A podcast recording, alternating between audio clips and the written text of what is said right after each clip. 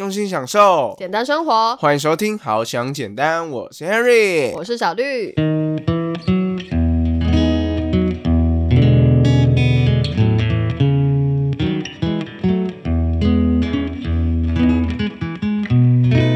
他都会跟我说：“ 哦，这个都是那个商人的手段。对，就是圣诞节的时候啊，路上有很多商人就是要促销，然后你就不要掉入他们的陷阱。那个情人节也是哦。哎，可是我必须要，天是我们想理财系列的第一集，是这一季的第一集。然后我们发现说，哎，我们之前好像，尤其是上一季的时候，这一季也是啦。”想理财的东西好像讲的很少，对？为什么我们之前一直都不敢讲？其实也没有不敢讲，就只是刚好没有安排到。因为那一阵子心灵的领悟比这种就是财务上的领悟更多。对，那我们今天呢就开始来跟大家分享跟理财有关的事情。说到这个理财啊，我常常会觉得说，很多人好像不是很在乎自己的财务。那其实以前的我也是一样，我们也会想要帮自己存一些钱，嗯，但是又会看到自己想要的东西或者想吃的东西的时候，又会把它抛到脑后，忘得一干二净。很多人都会很努力的说要去工作吧，对，或者是说很努力的想要在你自己的职业上有一些什么成就。从我们一开始在当学生的时候就是这样啊，我们那个时候不是就很希望说，哦，我们的成绩好，那成绩要怎么好？比如说你是大学好了，你已经有很明确的你读的那个科系的内容嘛，那不就是要追求成绩好嘛？那就要钻研你的那个专业的东西，对不对？那进到了社会当中，你就必须要一份工作。那很多人当然是希望说，哦，我的所学可以有用，不然我学那么久干嘛？对，所以就会说啊，希望用我的那个专业，然后去获得一份工作，然后在工作当中呢，也可以表现的很好，然后总有一天可以甚至加薪什么的，让自己好像变得很有价值这样。对，但其实中间追逐的好像跟自己想要的不太一样。对，可是都不会发现哦。对，我觉得很多人是不会发现说，哎，我现在在。努力工作跟我自己想要的中间，好像其实有一点落差。讲到这个，刚才听你讲完这一段，我就会觉得说，很多时候我们都只是在盲目的追求金钱而已。嗯，以简单来说，就是如果今天我们想要每个月多赚一点钱的话，那大部分的人会用什么样的方式？第一个呢，我觉得很多人会用的方式就是可能去跑 Uber。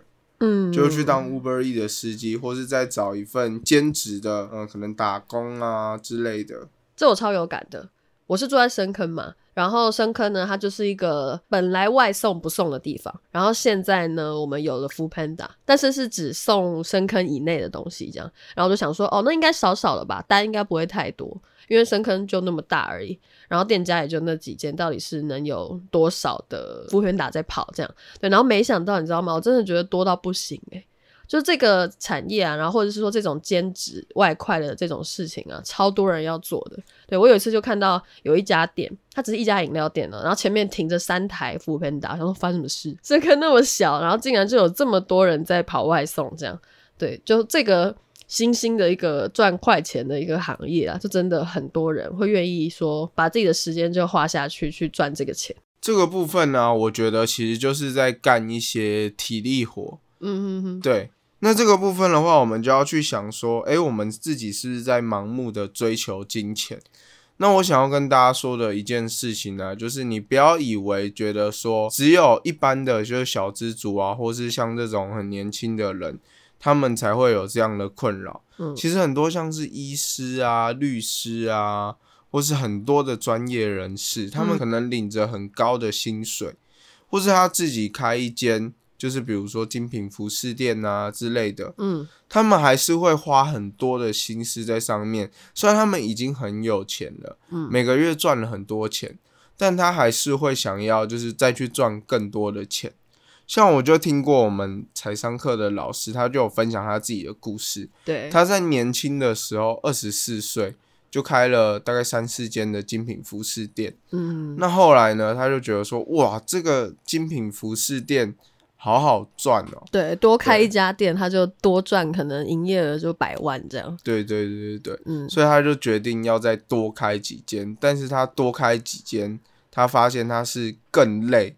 每一次出国都要包更多的货，嗯，他就是花了很多时间在这个工作上面，嗯，确实也赚到了很多的钱，但是也让自己失去了健康，而且也失去了很多青春的时间。对，所以我们。就透过这个故事呢，也是老师跟我们分享，让我们去反思的啦。就是到底我们想要过的生活是什么样子？对，真的只是说哦，努力赚钱，然后有一份很稳定的工作就好了吗？还是说要替未来有什么打算？对，真的是好像要努力去想想，说到底自己要的是什么，而不是说哦，我现在忙于什么，然后就很努力做就对了。这样，那到底怎样才是？我们觉得很富有的人生，而不是只是说有钱的人生呢？其实老师告诉我们的有四大重点。对，第一个重点呢，就是我们必须要有很好的关系。这个就讲到说，我们花很多时间可能去工作啊，或者是你去，反正不管是跑业务也好啊，然后或者是说你加班什么的，其实伤害到的就是这个地方。对，可能你很少回去跟家里人吃饭呐，然后或者是你可能甚至因为。很多 part time 不是过年过节的时候，那种奖金或者是呃他的时薪会特别高，对，所以很多人就会在那个时候特别排班，想要赚可能两倍甚至可能二点五倍、三倍的钱，对，这个就是破坏了我们富有的四大的要素其中之一，对，那就是关系。对，其实我觉得这个节日的部分啊，节日就是要好好的庆祝，嗯，虽然我常常小绿都会说。为什么情人节没有送我礼物？为什么这个什么圣诞节没有礼物？然后我都会跟他说：“我跟你说，这个就是呢，就是包装式行销。”对他都会跟我说：“哦，这个都是那个商人的手段。对，就是圣诞节的时候啊，路上有很多商人就是要促销，然后你就不要掉入他们的陷阱。那个情人节也是哦。哎，可是我必须要说，其实我还蛮常送小绿东西的，是不是？”只是我不会在特定的节日送，我都会告诉他 timing is everything。他每次都在奇怪的时间点送。我跟你说，其实我觉得送东西这种事情没有什么好在那边节日不节，算了，不要再讲了，不然等下我们吵架。对我已经觉得开始被送了。好啦，不要被送啦。OK，大家记得小绿的座右铭 timing is everything。明明就很重要啊！如果说那些时间点你都把它卡好的话呢，我就也省去了那些不爽，是不是？好啦，所以在这边呢，就是要回到跟大家说关系的重要性。我们在意的呢，并不是说那些节日的礼物它价值多少还是什么样，就是它到底多贵还是什么的，而是在意说那个时候到底有没有一个很好的回忆。对，有没有一个就是很好的大家在一起相处的那个时光，会成为美好的回忆才是重点吧？对啊，就是其实让我想到一件就是蛮感慨的事情。嗯哼，就比如说你今天可能是在台北工作，但是你家在南部，那因为你们公司就说，哎，我们公司春节，比如说你是做客服的，好了，嗯。我们公司春节呢，客服因为算是春节期间，但是我们还是必须要有客服人员在接听。那如果留下来的人都可以有两倍的薪水，对，甚至可能还会有过年红包啊，对，蛮多都是。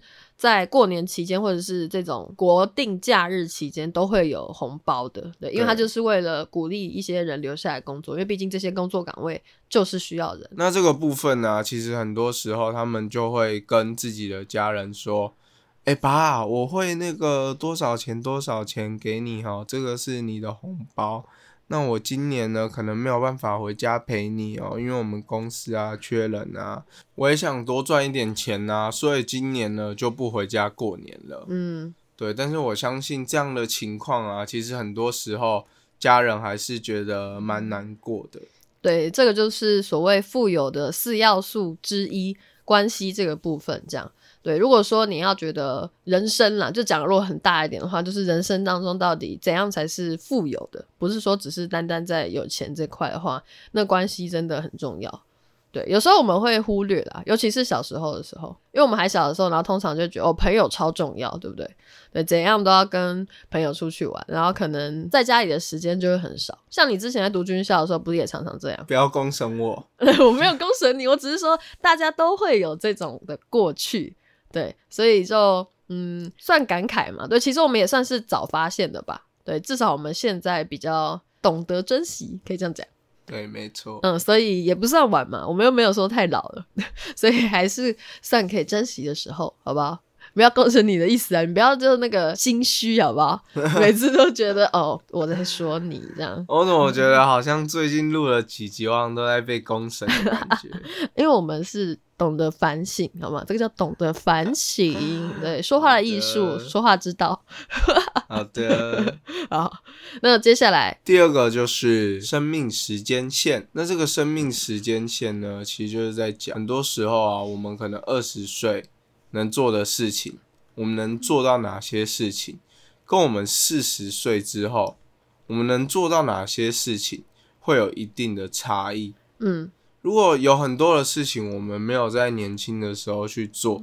我们越来越拖到后面的生命时间线之后，嗯哼，我们其实就越来越难去做这些事情。这就跟我讲的那个 timing 就很重要吧，就是时间点的问题，生命时间线嘛。那线上面不是有很多个点吗？那在每一个点上都有它可以做的事情。对，那如果说错过了就没有了。像比如说，你超想要认真读书的，可是当你在学校的时候，你没有好好做这件事情，通常你毕业之后。不会有时间去做，对，就是很难啦。你现在怎么可能说哦？我从早上七点半开始读书，然后读到晚上，呃，不用晚上好了，就下午四点半就好。之前在学校上课不就这个时间吗？对，那现在哪一天你可以从早上七点半，然后读书读到下午四点半？太难了吧？好，不要说读书好了，上课就好。对，学生不是最大的工作就是上课嘛，所以那个时候的时间点是可以就是做这件事情。但是之后呢？之后就不行了。对，所以很多我们要把握的就是在那个时间点上，所以我们才说这是一条生命时间线。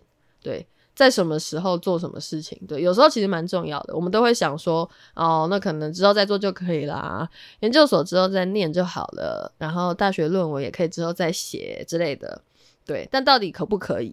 对，其实没有一个标准答案啦，不是说你一定要在什么时候做什么，好像每个人有一个公式一样。对，其实没有，是说你自己的规划。就像我也听过有人说过，说如果你想要创业的话，嗯，你没有趁年轻的时候开始，因为年轻还有本钱去试，嗯，当你越老了，你就越要承担越多的责任。那包括你自己，还有你的父母亲，你都有更多的风险，或者是那个时候有小孩。对，如果你突然一个破产，那小孩就要怎样？路边饿肚子吗？怎么可能？对啊，所以就是我们身边的人会牵扯到，嗯嗯，对，所以很多人会说，如果你真的要创业的话，就要趁年轻的时候开始。对对，而且年轻的时候才会有那个冲劲。嗯，对，讲到这边就是要讲一个，算了，没事，不要讲好了。为什么？呃，这个有点，有点。好了，算了，不重要。你这样讲，我很想知道，你知道吗？现在在听的应该很想知道，你到底是要讲还是不讲？没有啦，就是男生如果把对于性的那一种积极度哦放到工作上面的话，你的工作上会大有成就。这个其实就牵扯到那个生物学的部分嘛，对不对？我们要讲生物课喽。对，好了，我记得我之前也有听一个老师讲过这个课，就他有就大概提到过说。因为男生跟女生的构造不一样嘛，那男生呢，通常在比较年轻的时候稍微精力旺盛，那女生呢，通常是在比较大概可能过十年后才会精力旺盛，所以就可能是男生是二十几岁，那女生是三十几岁，比较不一样，这样对。所以如果说想要拼事业的男生，要在二十几岁的那个时候就把握。对，就是像刚才 Henry 讲的，我们讲的好隐晦哦，大家懂吧？嗯，可是讲的好像大家四十岁就不行一样，这个真的是也没有这个意思，好不好？对，我们没有讲的那么绝对，好吗？我们是在讲一个生物学上的一个大数据统计，就是应该说越年轻越好啦。对对对，就是。体力上也有关系嘛？我们等一下会讲到的，其中一个四大要素之一也会讲到。再来呢，就是 Henry 很在乎的就是健康。对，没错，四大要素的其中第三点呢，就是讲到健康这个部分。对，这就是为什么我们好想简单，也很希望说。分享一些跟健康营养有关的知识，所以有想健康这个单元嘛？我们既然都做了想健康这个单元，就代表说健康对于人生来说也是非常重要的。我曾经呢，就是有看过呃，在 FB 有看到一个网友，嗯，对，那他就是为了。呃，他想要达成他的目标，对，想要达成他事业的目标，嗯，那他也去读了研究所啊之类的，他出来就是很想要好好发展他的事业，他都计划的很好，嗯，然后也都很有自己的目标，对，但是呢，他竟然有了一个点子，他想要把自己，因为他觉得如果去当兵的话。就是花四个月的时间在那边，会耽误到他的目标。嗯，所以他就决定想要把自己吃的很胖、很胖、很胖，吃到就是百来公斤。嗯哼，所以就可以不用当兵。对他想要吃到体退。嗯哼，对，那这个部分我就会觉得说，哇，虽然你是在追求你的事业目标，追求你的财富。但是这样会不会太不值得了？对啊，他直接败掉健康这个部分，然后去追求这个，搞不好会因为健康又毁了他事业，你知道吗？因为有时候你没有健康的身体，你完全没办法去做你工作的事情。就健康，虽然我们第三个才讲，可是它算是一个基底。对，这个真的就是老生常谈，道理人人都懂。对，而且这连我阿妈都知道。叫你阿妈来喽，就是我阿妈也会常常讲，就说啊，那个什么减空这是什么最重要，但我不会讲，台语比较差。反正因为我阿妈，好了，我这边要先有一个前情提要，为什么我要讲说连我阿妈都知道？对，因为我阿妈她就是可能比较固执一点，她会比较相信一些媒体说的话，对，所以她会相信一些奇怪的事情，但连她都知道说健康是最重要的。就知道说这个到底是有多重要，对，连就是我妈都知道哦。所以啊，算了，没事，又没事了，是怎么样？你为什么今天要一直没事，没事，没事，没事。好了，其实我刚才主要呢，就是想要说啊，就很多时候健康的这种事情呢，就是刚才讲的算是一个极端案例，对，因为并不会很多人都。为了要躲避当兵，然后呢，就把自己吃到一百多公斤。可是我觉得还是有一部分的人会这样哎，这不在少数哎。可是我觉得没有真的到那么多啦。但我要讲一个，是因为像女生就不用当兵了。对。但是讲到另外一个，就是很多人会因为熬夜工作啊，熬夜做什么事情啊，然后半夜不睡觉啊，这个也是在牺牲健康。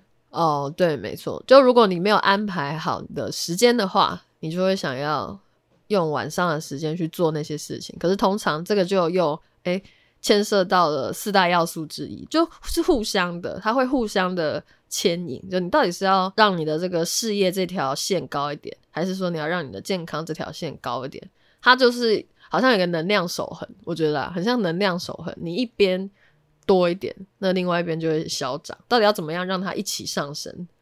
这是本节目的宗旨。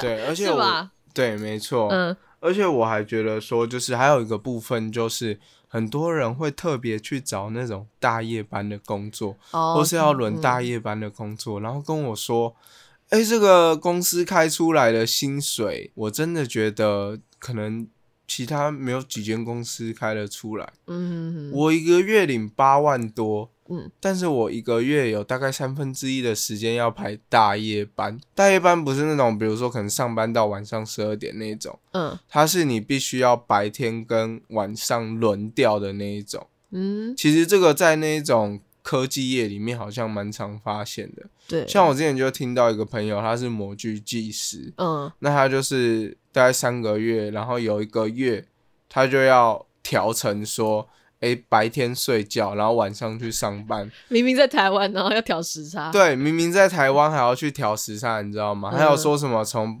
那个夜班要转回白班的时候。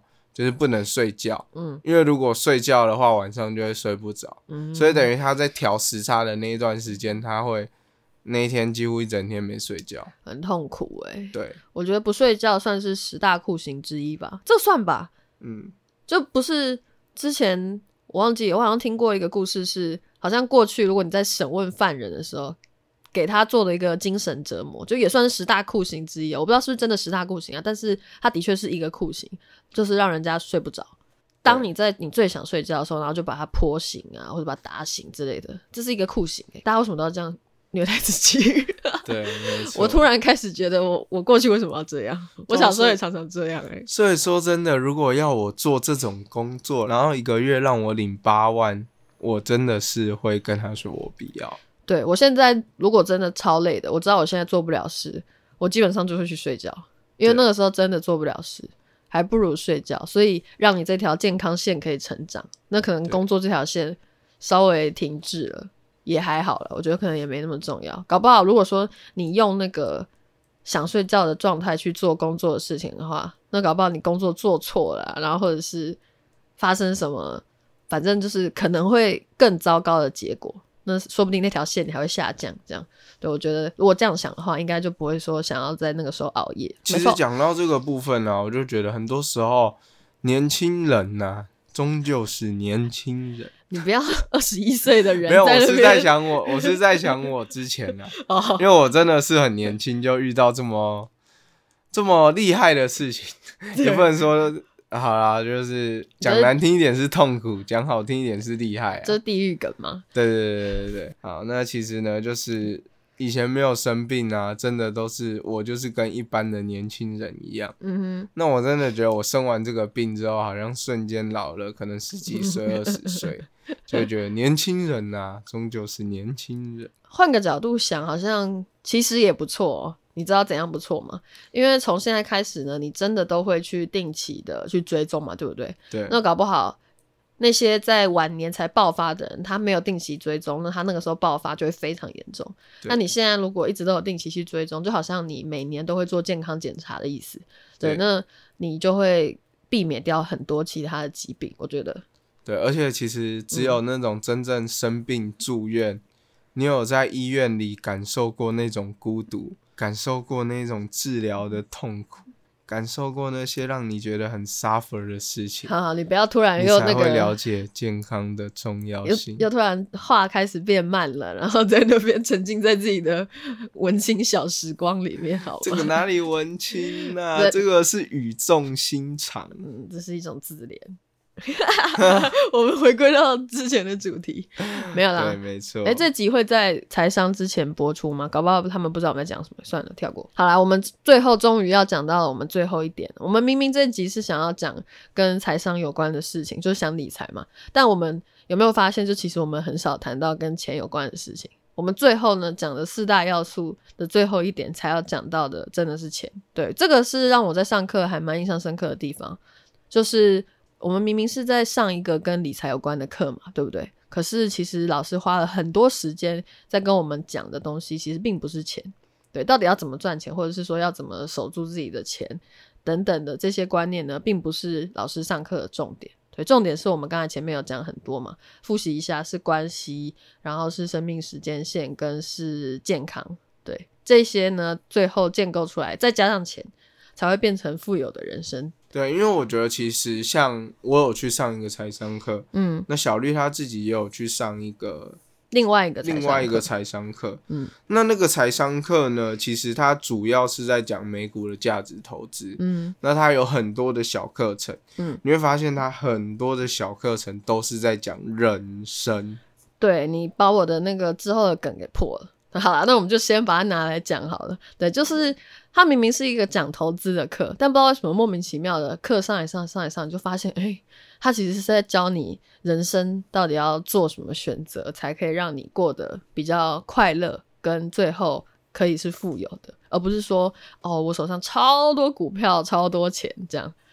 他不是教你这个，虽然他也有教你，当然这些也很重要，对，但是更重要的是其他的这样。而且我觉得那个老师真的是太酷了。嗯，那个老师竟然还可以就是把讲人生的事情牵扯到股票。对他们就是不管上什么课，搞不好讲跟爱情有关的事情，不是搞不好是真的。他们有开过就爱情课，是小课程这样。然后竟然讲爱情的时候还可以牵扯到股票，他要教你说要怎么样评判你的另一半是一个七分的好公司之类的，还有说什么？哎，如果今天你遇到一个人，如果他有 B R K A，你就要跟他结婚吗？对。如果听不懂什么是 B R K A 的话，一定要锁定我们的下一集哦。对，好了，我们这集重点不是这个，重点是我们讲到的富有的四大要素，最后一个才是钱。对，那到底钱要怎么赚呢？这个不是我们今天要讲的重点，重点是我们讲的富有的四大要素嘛。对，那这四大要素大家还记得有什么吗？对，再给大家复习一下，第一个就是关系，对，跟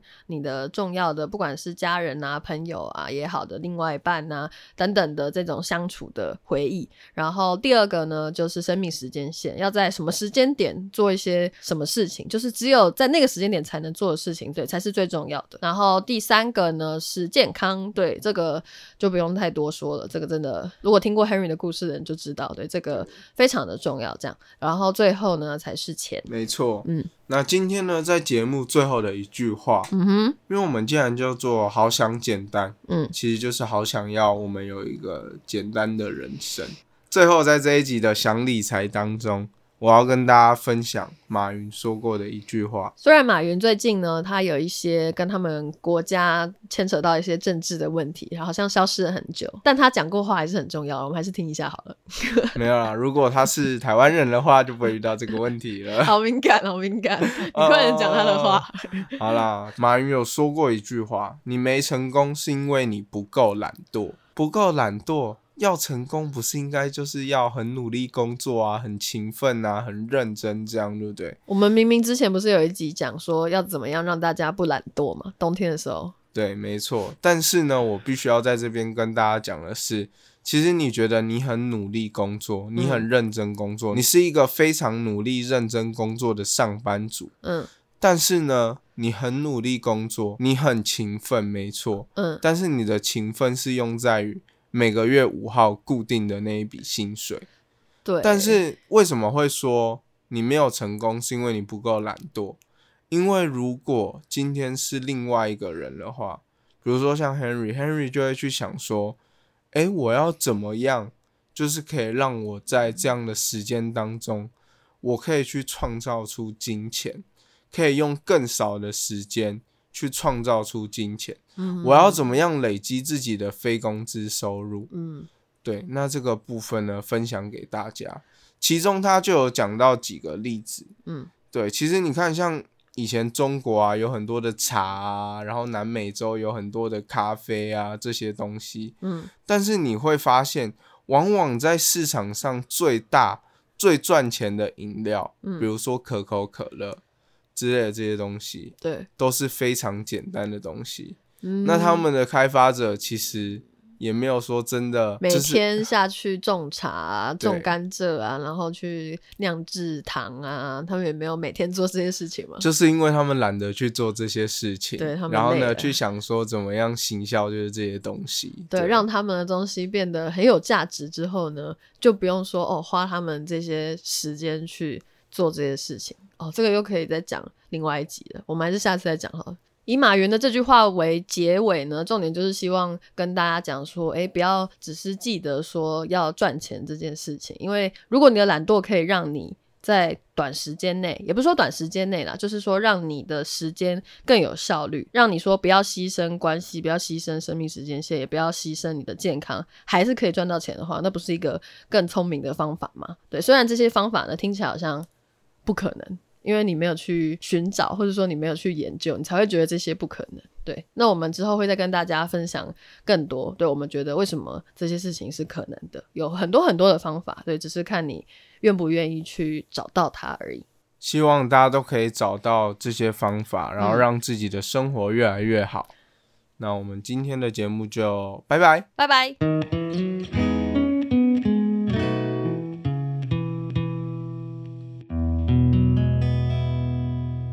用心享受简单生活。我是 Harry，够糗够糗。你是小绿，看您那骄傲的小眼神。